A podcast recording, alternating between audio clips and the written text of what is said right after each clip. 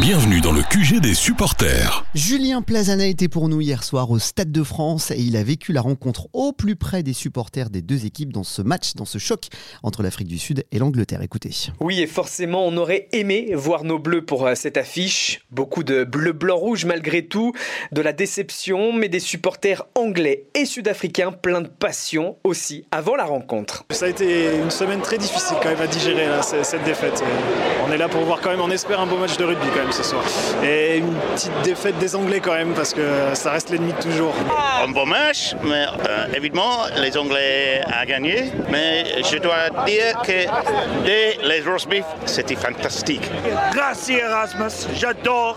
Euh, Afrique du Sud, il va gagner le, le Coupe du Monde.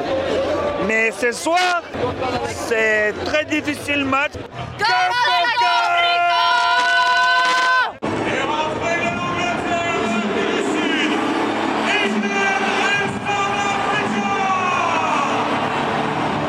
Et 80 minutes plus tard, l'Afrique du Sud s'impose d'un point face à l'Angleterre.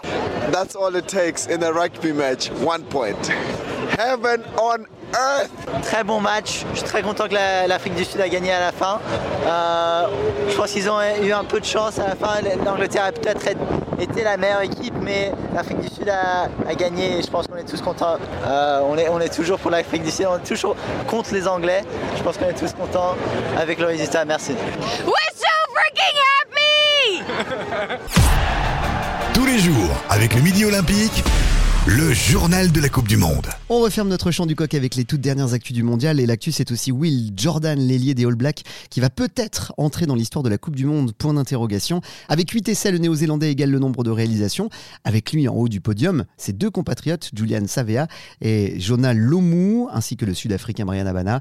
Pour le Guinness Book, réponse lors de la finale samedi prochain, 21h. Et pour suivre aussi la troisième finale, on en a parlé tout à l'heure avec Romain Amalric, troisième finale de la légende des All Blacks, Whitelock. Un record à consommer avec modération. Étonnant record pour le match Irlande-Écosse. Nous savions que nos voisins celtes étaient amateurs de bière. Eh bien, c'est pas moins de 137 000 pintes qui ont été vendues le 7 octobre dernier pour cette rencontre au Stade de France. 77 000 litres, presque 1 litre par personne présente dans le stade. Je vous le disais, un record à consommer avec modération. C'est la fin de ce Chant du Coq et rendez-vous sur les plateformes pour retrouver tous les épisodes du Chant du Coq et les versions longues des interviews et invités. Rendez-vous dès demain 8h30 pour un nouveau Chant du Coq et tout savoir de l'actu de notre mondial chez nous, à la maison. Actu, résultats, interviews, décryptage, équipe de France. Tous les jours, avec le Midi Olympique, c'est le journal de la Coupe du Monde.